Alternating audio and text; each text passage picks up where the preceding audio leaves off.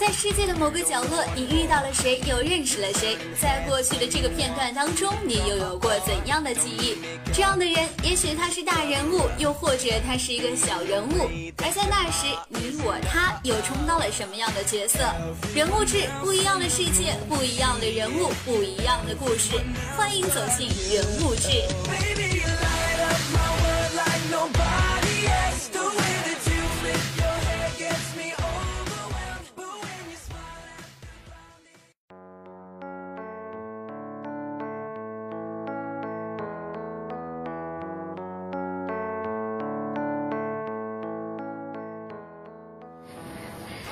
广播前的朋友们，大家下午好，这里是人物志栏目，我是糖糖。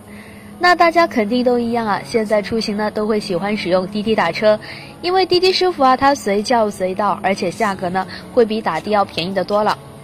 其实吧，越多人使用滴滴打车的话，那我们对他的抱怨呢也就会越多。就比如糖糖觉得吧，有些滴滴师傅的速度啊实在是太慢了，有些呢他找不着路，有些啊还喜欢故意绕远路来多收一些费用。那这些种种呢，就会让糖糖对滴滴师傅的印象分大打折扣了。所以糖糖试图挖掘了一些关于滴滴师傅的故事，在了解过后呢，糖糖对他们的态度是由不满到理解的哦。我曾经跨过山和大海，也穿过人山人海。我曾经拥有着的一切。在不到二十天的时间里，山西的师傅边丽君就像是坐了一次过山车。上个月啊，他参加了首届滴滴全国十大司机颁奖典礼，以北京顾客评价最高的专车司机身份接受媒体的采访和报道，就像是明星一样。但眼下呢，这位明星司机啊，可能要下岗了。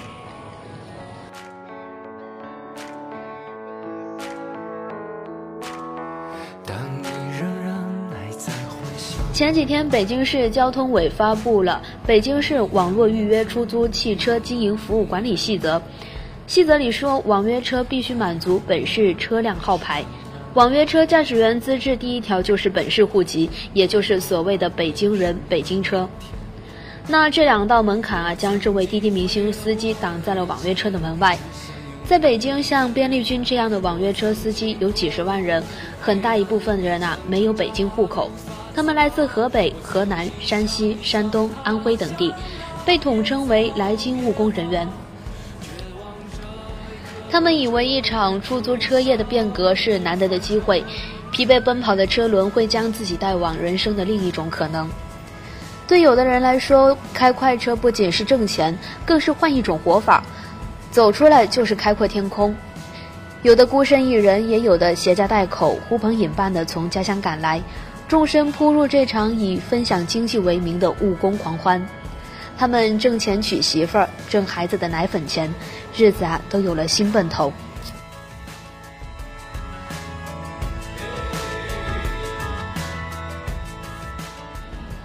直到政策可能要变的消息传来啊，那些背负生活希望的车轮一时间有些迷失方向了，是继续在大都市滚动呢，还是调转方向回老家？暂时没有多少人能够回答上来。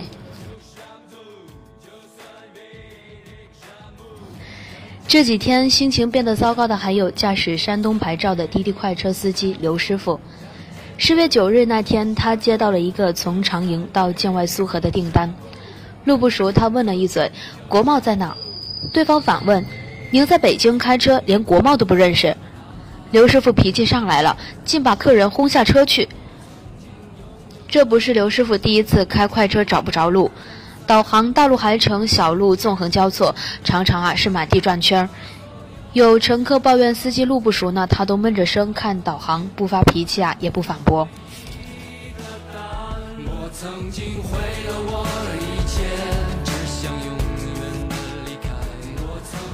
就在一年前，刘师傅的心情啊，就像北京没有雾霾的晴天那样明媚。他借朋友的车接了一单滴滴快车，轻松赚到了十元钱，福利看涨，补贴空前。他试图抓住这个机会到山东买车挂牌，以外地牌的身份客居自家楼下。虽然早晚高峰不能拉五环内的活儿，但他在家门口附近转转就能接到不少单。每月的补贴再加上奖金，让他能够轻松养家。他曾经庆幸自己的明智。从长远看来，这比租金牌车更划算，少花不少份子钱。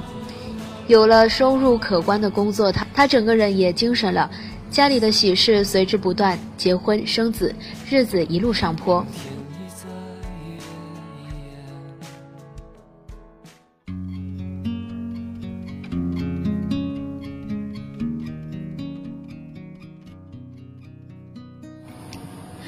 网约车平台价格大战且酣且热的时节，也是外地司机大量涌入北京的高峰。滴滴司机一度成为稳定高薪的同义词。眼瞅着先入行的老乡月收入过万元，河北省张家口市赤城县的曹师傅也按耐不住了。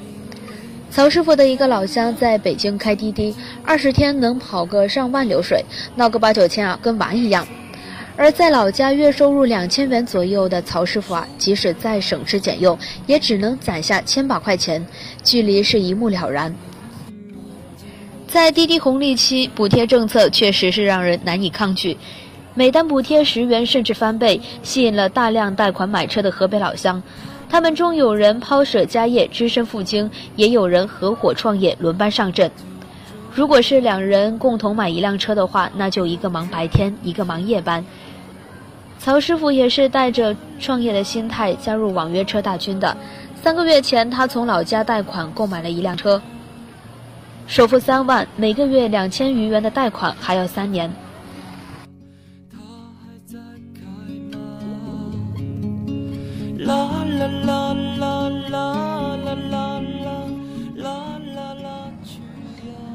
对山西师傅德军来说，来北京不光是为了挣钱，还想换个活法。在老家做木工和承包鱼塘赔掉积蓄之后，他希望走出来，让自己海阔天空。刚开始，山西老乡都跑得不错，有一个已经成了小租车头。老乡的车呢，都从他那里租，组织起一群人来包住宿，每个月带他们租车是德军向往的境界。他憧憬着一个人管十辆车，每辆车抽成一千多块钱，再加上自己跑车挣的钱。一个月啊，就可以挣个两万块钱，但是计划赶不上变化。这一天，刘师傅终于不想忍了。新出台的意见稿一下子带走了他的好心情，他破天荒地把女乘客赶下了车。外地人怎么了？外地人不是人了。他觉得有苦没处说。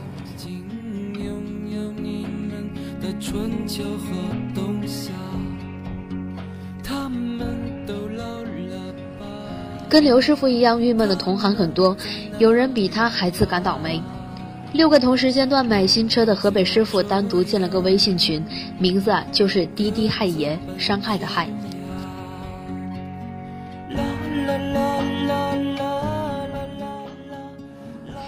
边立军清楚地记得自己成为专车司机的日期：二零一五年六月一日，在月初办一张新手机卡，不会浪费赠送的流量和话费。之后的一年多，这个新手机号给他带来了四千多单专车生意和每个月接近两万块钱的接单流水。在北京奋斗的十九年里，边立军自考了对外经济贸易大学的经济学学士，从一家外企的普通销售干到市场部经理。几年前，他在河北买了一套房子，顺便将户口落在了河北。很近，他说，到天安门也就三十公里。三十公里的距离，一趟专车只要半个小时就能跑完，可却没法让他离北京户口更近一点。刚开始很怕看到熟人，边立军认识不少客户和同事，身份的转变曾经让他有点不适应。可是他贪图当专车司机的自在和时间上的便利，我希望能和孩子一起出去玩，天天爬树，地上打滚，让他快乐的长大。女儿上幼儿园的费用是每月五千元。如果不干滴滴专车司机，她必须立刻重操旧业，杀回从前的熟人圈子，还做销售和人力资源，要还房贷，还要养家，一天都不能耽误。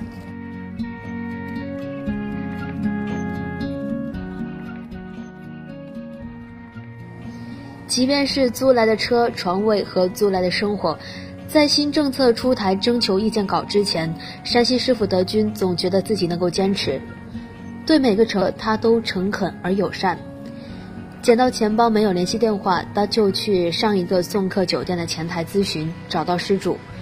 如果拼车的姑娘在车上因为绕路拌嘴，他会给他们发十块钱的红包。一天能跑几百块钱收入，他不在意这些。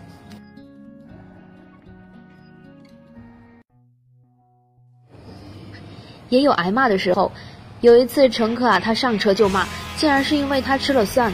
那天中午，他就简单吃了炒饼，根本没留意。接他四点五公里，送他二点五公里，挨一顿骂，还落一投诉，他委屈的不行，蒜味不行，香味啊也不行，还有乘客让我把前面放着的廉价柠檬空气清新剂给丢了。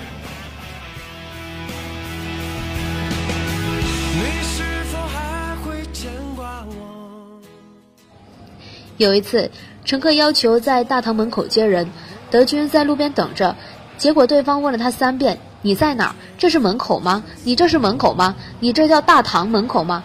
酒店门口和大堂门口都分不清，还出来跑滴滴啊？”隔了几步台阶，你说他至于吗？德军根本感受不到尊重，即便是这样，他也没想过要放弃。开滴滴虽然很累，但总算是个能胜任的活计。刚到北京的时候，他带着木，他带着做木工的工具，但没有关系，也没有门路，一单生意也没有接到过。随后跟要好的老乡跑了滴滴。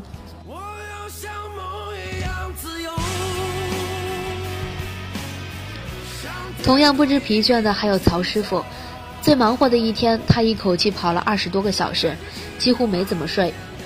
凌晨天刚亮的时候，他就在车里盖上外套打个瞌睡。那天他跑了五百块钱流水，挺高兴。他和老乡挤在五环外郊区的一个小旅馆，一间房住四个人，每月房租水，每月房，每月房租水电九百块钱，床还是他自己买的。除了床中间靠墙，除了床中间靠墙拉着的用来晾衣服的绳子，屋里没有其他任何摆设。反正有车嘛，住远点也没什么，便宜就行。这个以便宜为唯一原则选定的家，不具备睡觉以外的任何功能。如果哪天活多耽误回去的时间，曹师傅啊宁愿在车里对付一宿。后备箱里有棉袄可以铺盖，此外还放着牛奶、饼干、矿泉水，那都是老家里媳妇儿为他准备的，怕他忙起来顾不得吃饭，犯胃病。虽然每天早起，但他从不吃早饭，起来赶紧就上线等单子。昨天中午在回龙观吃个盖饭，还是错过饭点，人家吃饭你就跑车，到处没地儿停车。有时候啊，眼前就是一个公厕，你没法停，送着乘客憋着尿，眼巴巴错过去。在老家开矿的时候，曹师傅也没吃过这么多苦，最好的时候一天就几千块钱，一年能有几十万。后来铁矿都被整顿停产，他一下子失去了生计。曹师傅给儿子在县城攒了套五十平的两居室，可他觉得还是太小，儿子没啥好工作，买个房我看也不行，说不着好媳妇儿。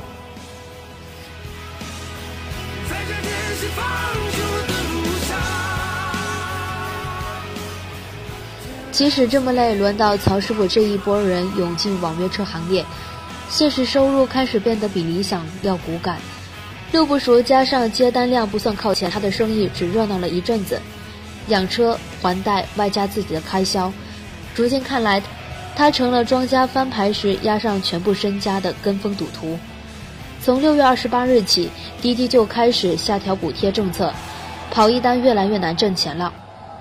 他弄了两个手机号，同时注册易到和滴滴，哪个有单接哪个。即便是这样，收入也坐上了滑梯，出溜的明显。大前天我跑了一整天，才拉了一百四十七块钱。相比之下，一个月两千块钱的车贷压在头顶上，像山一样。失了业还得搭上一辆贷款车，如果失去开网约车的机会，曹师傅移走头顶上那座大山的希望就变得模糊不清了。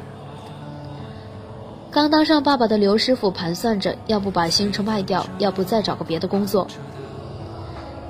滴滴害爷微信群好友们发现，像刘师傅那样本地人可以找找其他工作，而有金牌车的人还可以把车租给别人跑。曹师傅觉得自己被现实晃了一把，自己是买了罪在受啊。德军也很迷茫，面对要是政策真下来了，你们怎么办的疑问，他沉默了大概六秒钟，服从呗。他的眼神里没有任何情绪。你不服从能怎么办？曹师傅的微信昵称叫“游遍北京城”，觉得是个愿景。跑过白天的王府井和西单，跑过夜里的世贸天阶和前门，那些巍峨耸立在城市的古老或现代的建筑，从来只跟曹师傅擦肩而过。说跑遍北京是对的，游遍啊是做梦，哪有时间游啊？都是拉着乘客经过时从门口看那么一眼。他合计着，如果不干了。临走之前要接小女儿来看看北京的海洋馆，逛逛动物园。我曾经毁了我一切，只想永远你遇到过有故事的网约车司机吗？广播前的朋友们，也不知道听了糖糖这一期北京的滴滴师傅后啊，能不能让广播前的我们在抱怨滴滴师傅时想一想他们的故事。可能不熟悉路程，只是因为他是个外地人，而刚好来到这里白手起家。好了，本期栏目到这里就要和大家说再见了，感谢您的收听，让我们下期节目时间再会。